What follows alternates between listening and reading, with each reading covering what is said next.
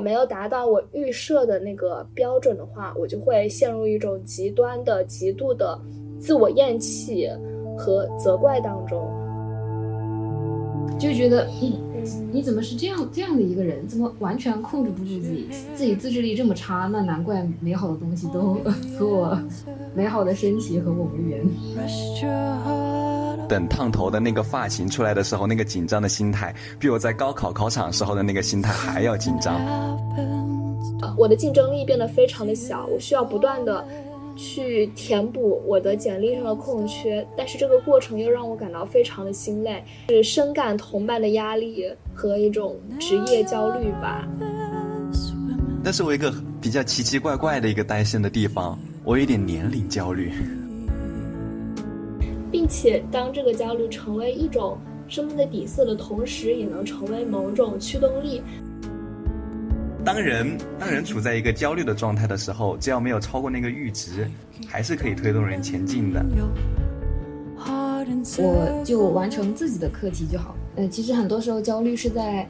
比较中产生的，但是如果站在竞竞争的角度上来说，就会很难真心祝福比我们厉害的其他人。但是其实这样的话还蛮苦涩的，会觉得。突然觉得，如果当这种焦虑慢慢的减少，或者是有有一种对焦虑的钝感，这种钝感慢慢的生发出来了之后，也是一件蛮无聊的事情，好像对其他的也就失去了感情。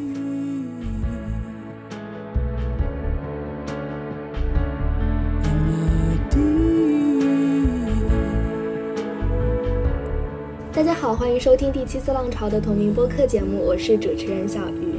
这期我们聊一聊焦虑，这个亘古不变但又非常常见的话题。在我看来，焦虑是伴随着成长的，好像从小到大都离不开这种焦虑的、压抑的这样的环境。也不知道是不是中国学生独有的这样的一种生活状态。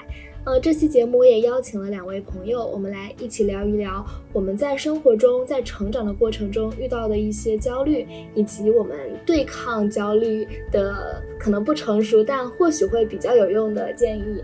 嗯，那要不先请朋友们给大家打个招呼。Hello，大家好，我是欧阳。大家好，我是一介。那可以先说一下你们最近遇到的一些比较具体的焦虑，嗯，我可以来分享一下我的。其实我很早就意识到了，大家会把我的这个焦虑形容为自律，我也觉得很奇怪，就是我有非常严重的运动焦虑，嗯，可能之前没有跟大家分享过。我自从上了大学之后，我就是非常迷恋、痴迷于各种各样的体育运动。呃，从非常基础的跳操啊、有氧，到后面偏向极限运动，比如滑板、骑车和跑马拉松。周围的一些同学就听到我说这个，他们都会觉得，呃，我是一个热爱运动、非常阳光，然后体力非常好、身体素质非常好的女生。但实际上，我的内心是伴随着非常严重的运动焦虑。我只要哪一天我不锻炼，或者是我没有达到我预设的那个标准的话，我就会陷入一种极端的、极度的自我厌弃和责怪当中。说一个比较嗯比较极端的例子吧，我之前在冬天训练马拉松的时候，我当时给自己规定是一周跑六十公里，但是有一次因为连续下了四天的雨，我没有办法出去跑步，哎，就是是雨雪交加嘛。路况也不是很好，然后那一周可能只跑了三十公里，我就觉得我要完蛋了，非常抑郁。后来一周都没有去跑步，我妈妈就安慰我，她说：“嗯，你已经很好了啊，普通的人也没有办法跑，就是每天坚持跑步，然后你能每天跑，嗯，并且三十公里也不少啊。因为当时我是要准备武汉马拉松，是四月十八号，当时的汉马，我想。”呃，我一定要按照这个我的课表，一步一个脚印，每一个都要百分之百完成。但是实际上我可能只完成了百分之七十吧，我就会觉得我不行，我这个马拉松一定会失败，我怎么能这样呢？一点毅力都没有，就会陷入一种极端的自我懊恼和责怪的情绪当中，并且这种情绪一直持续到现在吧。可能说，我现在也会对我的体育运动。安排有非常极端、非常严格的规划，如果我不完成，我就会很难受，然后很焦虑。就是我现在一直在与这种焦虑做抗争吧。可能现在比之前会稍微好一点点，但也没有好很多，还是会有这样的情绪。嗯，想听一听大家的一些生活的一些状况。哇塞，这真的。那些体育运动，我觉得如果让我来的话，三十公里马拉松，我的天，这个东西对我来说就是天方夜谭，这这太不可能了。对于我来说，如果说我的焦虑的话，是的，我感觉我一直以来就是心态特别好，焦虑的事情比较少，但是真好。对，焦虑的时候就一般会是那种很多很多的事情全部堆在一起，突然临时指派了好多任务给我。那个时候就是很多事很迷茫，不知道开始先做哪一件，那种时候会比较焦虑，因为自己的能力嘛，也可以先做的事情也都有限，然后呢，很多事情堆在一起的话，就一团乱麻吧，就直接说一团乱麻。唉，那种时候，非常能够理解，对对，而且而且那种时候，嗯，往往越到那种时候，自己就越容易出问题。平时不会出问题的一些事情啊，就比如说剪视频，什么时候？那平时不会出的问题，在当时一个一个全部都冒了出来。嗯，对，特别是在考试之前或者是期末周的时候，突然特别多的任务一起堆上来，就感觉有一点喘不过气的感觉。小鱼说的那个，你说的那个经历，让我想起来我青春期那会儿节食的经历。我感觉这个状态就特别像，但是就是给自己设置一个目标。但是，但是，因为我对自己体重不满意。但是，其实我现在回头想想，那个时候也不算胖吧。我也不知道当时中了什么邪，反正就是呃，对自己的体型特别不满意。但是我又控制不住自己，我去吃了一口，我就会开始陷入那种自我厌恶当中。我就会就觉得，嗯，你怎么是这样这样的一个人？怎么完全控制不住自己？自己自制力这么差，那难怪美好的东西都 和我。美好的身体和我无缘，嗯，对，然后 陷入自我厌弃之后，就会就会容易暴饮暴食，然后就又反弹回去。嗯，对，感觉这个心路历程就有那么一点点像？我之前也有经历过这样的一段时间，是我高三的时候。你想，高三学业压力已经非常大了，嗯，嗯，当时我对我的身材非常不满意，我当时的体重是八十斤，啊，嗯，我一米六四。好瘦，对，但我当时还是觉得我好胖。我当时的节食非常极端，就每天只吃中午一顿饭，而且。呃，我只吃几口菜就不吃了，晚上和早上都不吃。当时我家里人是给我送一日三餐的饭，我当时会直接把我早餐和晚餐还有中餐，就我一拿到手那个饭盒，我就会把它们全部都倒掉，不给自己任何理由去吃其他的东西，非常的极端。那一段时间也让我瘦到了一个非常不健康的体重，应该应该只有七十几斤吧，嗯，特别瘦，瘦到。我在我的床上，每天晚上最大的乐趣是数我的肋骨，就是一边摸我一根根分明的肋骨，就会觉得有一种变态一般的满足感。当时心里真的非常的不健康，但我却又很陶醉其中，就陷入了一种死循环。直到很久以后，我才慢慢的把自己的那种状态给调整回来。嗯，对所有人都说是你那段时间学习压力太大了。但我知道，我当时已经处于一种比较病态的心理了。嗯，高三，我觉得我的高三，我觉得我的高三挺好的。我觉得我高三没有说是因为高考的压力特别那个，可能是因为，对我可能觉得是因为焦虑太多了的话，超过了那个阈值的话，人就可能是从那种被焦虑压迫着前进的状态，慢慢的转变成有一点小摆烂的那种心态了，就可能会是这个样子。在高三的那个时候，就就比较变成放飞自我，该吃吃，该喝喝，平时听听讲，晚自习写写作业，然后呢，就就直接去高考。高考考场上也没有什么慌的，考完了还没什么感觉，等高考成绩也没什么感觉。我当时特别特别的一个感受就是，嗯，我高考完之后去烫头，然后嗯等烫头的那个发型出来的时候，那个紧张的心态，比我在高考考场时候的那个心态还要紧张。我觉得这非常不正常，这很不正常。真的心态好很好。你的心态真的好。哎，我一直有一个疑问啊，就是男生也会有身材或者是容貌焦虑嘛？因为我们公司。我们老板是一个三十多岁的男生，但他就我们经常公司团建聚餐会点一些蛋糕啊、奶茶啊，一些小龙虾或者是烧烤之类的，他从来不吃。他对自己非常自律，然后有时候早饭、中饭也不怎么吃，他就觉得他吃多了会胖，但是他身材也还挺好的啦，就不会很油腻，不会很胖。但我就很奇怪，我以为中年男生或者是呃，在我看来，很多男生他都不会担心这个问题，一点儿对自己容貌焦虑或身材焦虑都没有，我觉 就很，奇怪。我觉得我是不会太担心的，我对这方面没有特别担心容貌焦虑。但是我一个比较奇奇怪怪的一个担心的地方，我有一点年龄焦虑，我觉得很神奇，啊，不会吧？真的，我我真的很神奇、啊。我之前十七岁的时候听十七岁那年的雨季，然后呢想着我十七岁正青春，好好。然后呢后来十八岁想着自己成年了，该怎么怎么样。现在马上十九岁，然后呢后来一想，十九岁过后就是二十岁了。然后我一想，我我干了啥呀？我这么多年，我在这世上十几年，我到底干了个啥？后来一想，我的妈呀，就开始、啊、天，对，就开始有这种心态了。我的天，我都二十一岁了。这样想起来，我之前的人生也没有干什么。一杰，你有干什么吗？其实，其实我也总是会有这种焦虑。我感觉这可能是一种成就焦虑吧。就是我，我这段时间一直跳帕梅拉，然后我就去了解了一下她，我发现她就二十三岁已经登上了福布斯富豪榜。对对对，创建了自己的商业帝国，还开辟了自己的 APP。就我在想容貌焦虑的时候，我想可能女生会比男生要呃强烈一点点。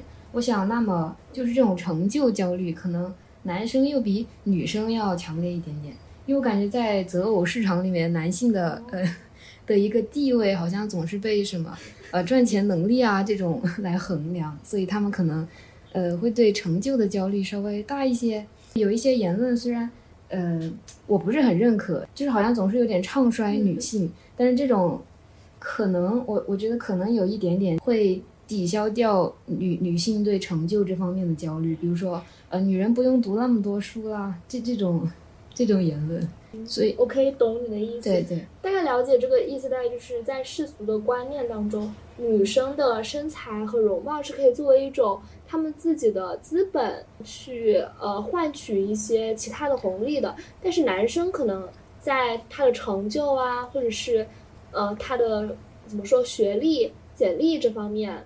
会用这个来换取一些社会上的一些某种红利。嗯，对对对，所以我们的焦虑的点就不一样。对，嗯，欧阳有什么想说的吗？对于这个，我觉得说的很对，但是我觉得为了避免这种焦虑，我觉得我以后可能会选择就是自己一个人，我觉得也挺好，因为在男女交往的过程当中，这个过程我觉得。就不会太强求这个东西，我非常的随缘，非常的佛系，跟我平时的心态一样，非常佛系。对于这方面，好的。虽然我们没有聊到这个话题，对我今天早上还和葛一婷，嗯，对我老婆 聊了一下恋爱和爱情这个东西。其实这个我是打算七夕的时候发出来的，但是我太懒了，就等了七夕已经过了好几天了，我才开始去。准备这个话题，希望我们这一期上线的时候能够在十月份之前吧。嗯嗯，还有什么？一姐，你是公费师范生、嗯、是吧、嗯？对。可能你在就业这方面也会有一些焦虑啊、嗯，也会有，因为我是地级市的，然后想要留武汉的话就，就需要自己自己比较努力。我很羡慕就是武汉出生的公费师范生，就是他们可以直接回本区。我觉得省会和地级市的发展，什么想说？嗯，差别还是比较大，所以想留在省会，其实对于公费师范生来说，呃，是一个需要努力的事情。除非他本身就出生在省会，那就要稍微容易一些。嗯嗯，这个是我没有想到过的，因为我想你们的职业规划其实都还蛮明显了，但是对于我们这种没有一个很明确未来职业就业方向的这些专业的话，我曾经有一段时间还蛮迷茫，对于未来的一些东西。嗯，我实习开始的比较晚，就是在我大二的时候，大二暑假才开始的，就是去年暑假在电视台实习。但我很多同学他们是在大一的时候，甚至是在刚刚进入大学就开始了一些兼职啊，或者是实习，或者是做家教之类的工作。他们已经积累了非常丰富的社会资源以及一些工作的经验，但我没有。嗯，我到现在才开始比较正式的，算是进入呃一种实习的生活当中吧。我就深感我写简历的时候没有东西可写，因为我更多的是一些校园经历。但我看我的同龄人，以及看小红书、豆瓣上面别人投的简历，都非常的丰富，什么每一个都有三四个一等奖、特等奖，还有很多大厂的实习经历、电视台的实习经历，我就。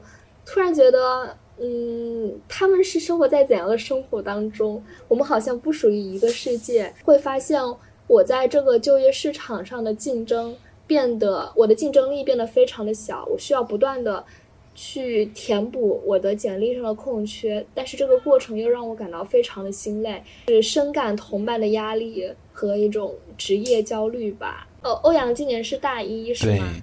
但是这方面说的我很有同感，因为我们学校王牌专业就是我们武汉校区王牌专业，全部都是石油有关的。在我们学校的，就是之前去看过我们学校的校招，他们那边所有所有的岗位全部都是跟石油那种东西相关的。关于我们这种传媒的岗位，就仅仅只有一个，还是非常非常小的一个公司，就几个人的那种，就有一种毕业即失业的感觉。哦，前面说到的那个简历上面的问题。因为我也是刚从进大学开始就开始到处做兼职，做了很多嘛，也有做家教，也有做就是写剧本，也有去给别人剪片子，这些都做过。最开始我也是想着把这些东西都做一做啊，积累自己的经验，干什么干什么的。但我后来到现在，我觉得应该专一一点，做减法。就比如说家教跟我们现在的专业就没太大的关系，我觉得这个方面，如果说他是为了你经济上面提供一些帮助，那么继续还可以；如果说没这方面需求的话，就可以其实可以 pass 掉了，去做一些其他的事情来提升自己。嗯，对对对，我觉得很好。就是大一的时候人能认识到这点已经非常可贵。我大一的时候还什么都不懂，天天在家傻乐。我也是。对我现在的呃规划也还蛮明确的吧。我觉得这种东西，只要你能够找到一个属于自己的赛道，能对自己从未来的方向，或者是自己可能会从事的专业有一定的笃定性，就我觉得，呃，就比如拿我来说，我可能会在内容制作和传媒这个方向去一直往这边去走，我就不会去想更多的。比如我一个同学，他又做什么机构的老师，然后又去电视台做自媒体运营。又去广告公司去做文案策划，他好像什么都搞一点，但我没有就没有感到一些焦虑的点。可能他会的内容比我多，没有我专一，然后呃也没有我对未来的从事的方向那种笃定性。我觉得只要能够坚持一条赛道，然后一直往前走，慢慢的这些同龄人的这样的压力啊、声音啊会会减少一点，就自己把自己隔隔离在了一个。孤岛上面算是一种方式去对抗这种奇怪的压力和焦虑。那一杰，你在你的这个呃，因为你已经算是比较专一的这个领域了，有没有遇到一些比较具体的事情，或者是让你感到非常焦虑、非常压抑的事情？我觉得武汉的就业压力比较大吧。我之前看到洪山区发公告，他们的中中学就是初中和高中都要求硕士及以上学历，这样。我就会觉得自己在学历方面很薄弱。你那你之后是有打算考研究生吗？哦，公费师范生是，呃，需要在职读研，就是可以可以选，也可以选择不去。我说我我很喜欢你这个就是赛道的这个说法，从这个词给人的感觉上，我觉得就就会让人感觉好一点。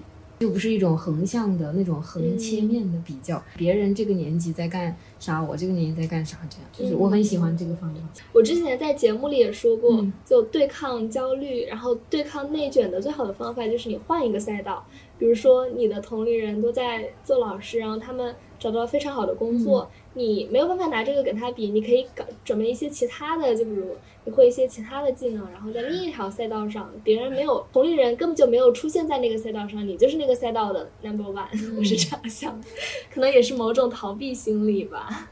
挺有道理的。嗯，那谈到其实焦虑带给我们一些是精神层面上的这种压力呀、然后一些不适感。但其实我觉得它如果时刻作用在我们身边，伴随我们长大，也可以成为某种内在的驱动力。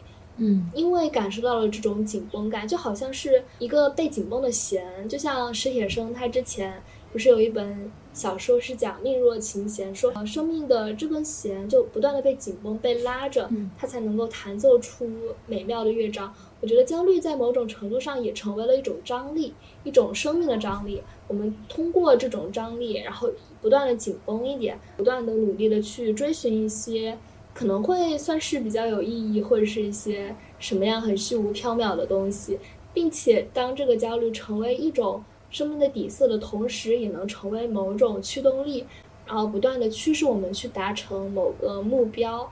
我举个比较实际的例子，同样也是跑步。我之前有说，嗯，我之前长跑训练是为了准备武汉的马拉松，但众所周知，武汉已经三年没有办过马拉松，然后今年的马拉松也非常呃意料之中的被取消了。当他得知他取消那一天，我是说有一种松了一口气的感觉，就这种焦虑的压力上面的事实层面的存在，让我长舒一口气。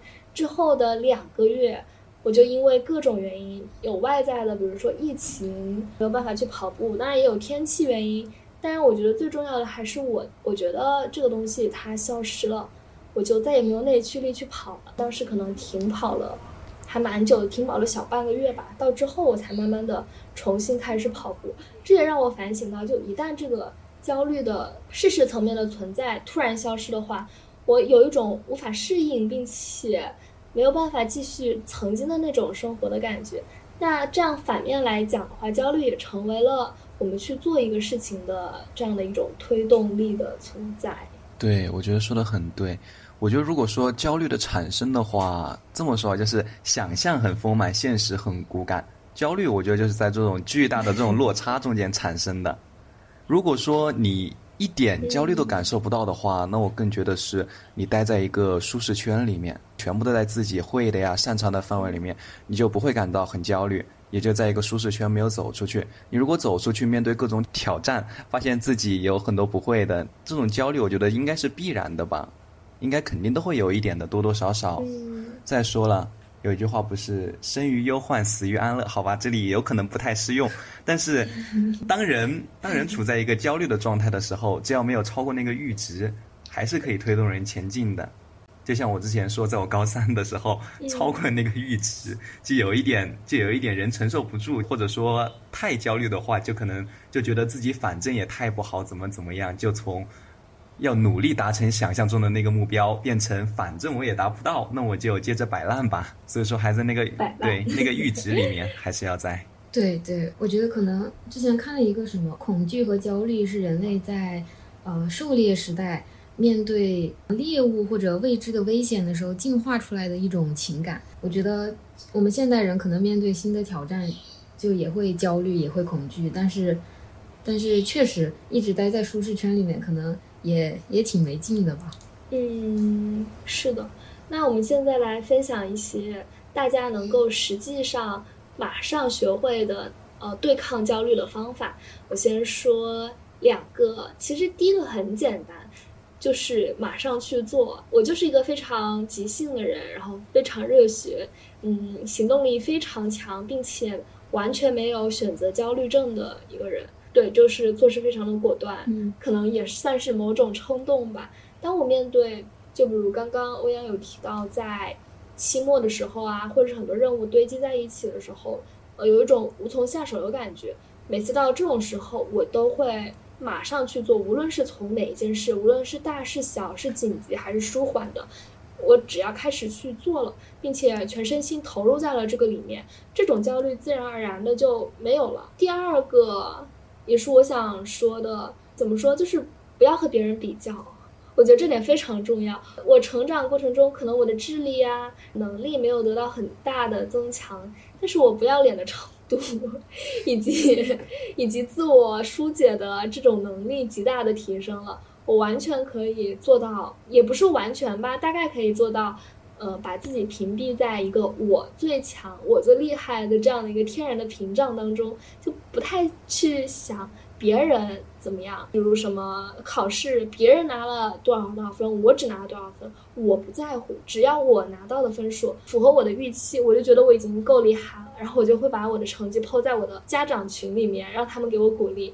有时候我爸爸会问你是第几名啊？我说我不管我是第几名，我在我们家就是第一名，我就会这样子，非常的不要脸，但是非常的有用，分享给大家。那你们有什么比较有用的方法？哇，那个方法我觉得好好。我觉得如果说面对焦虑的话。可能有一部分焦虑产生的原因，是因为你想要的就是就是太多了，但是你能够给自己的又太少了。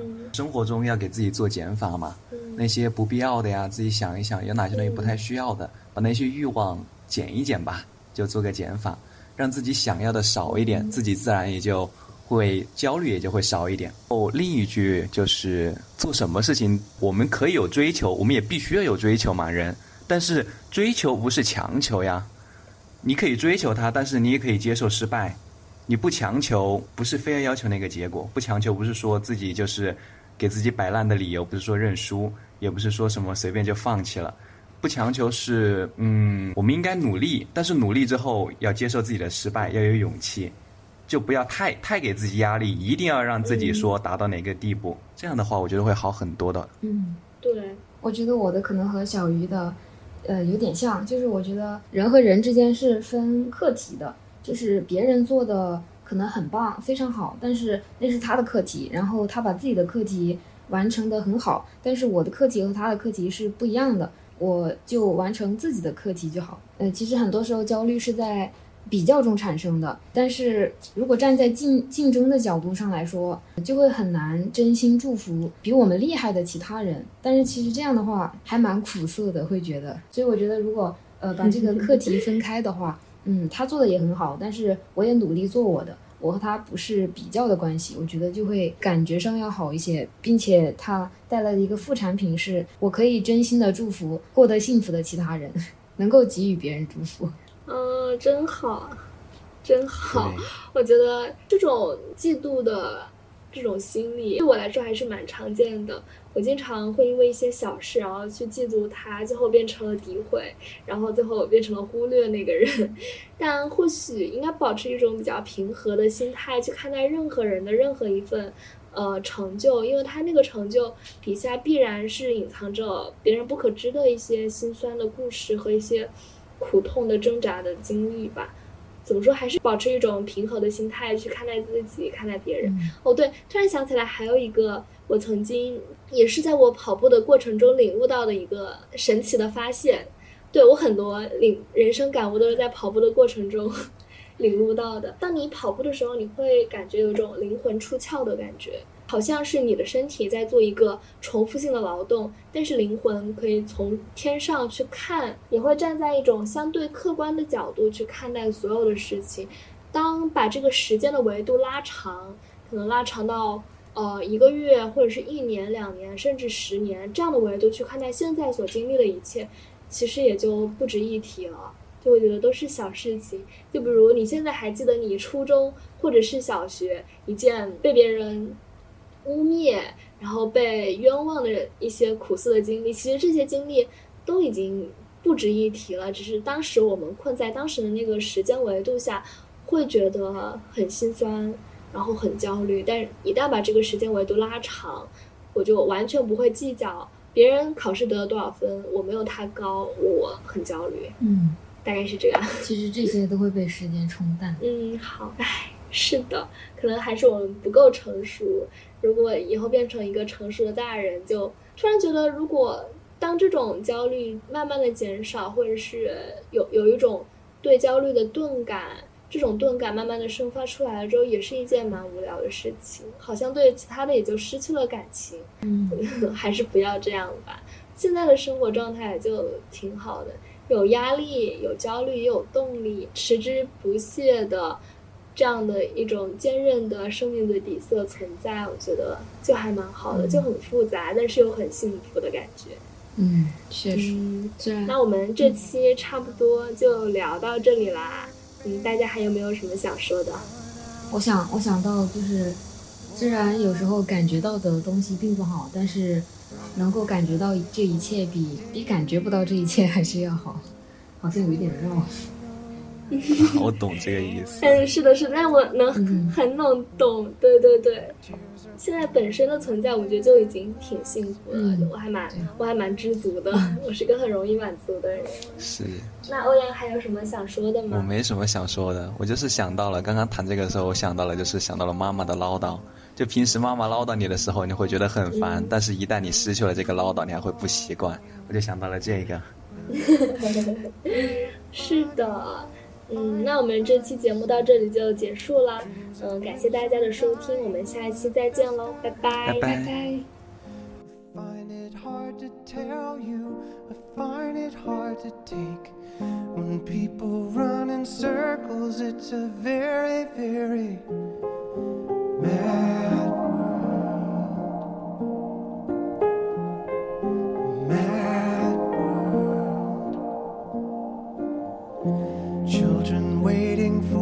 day they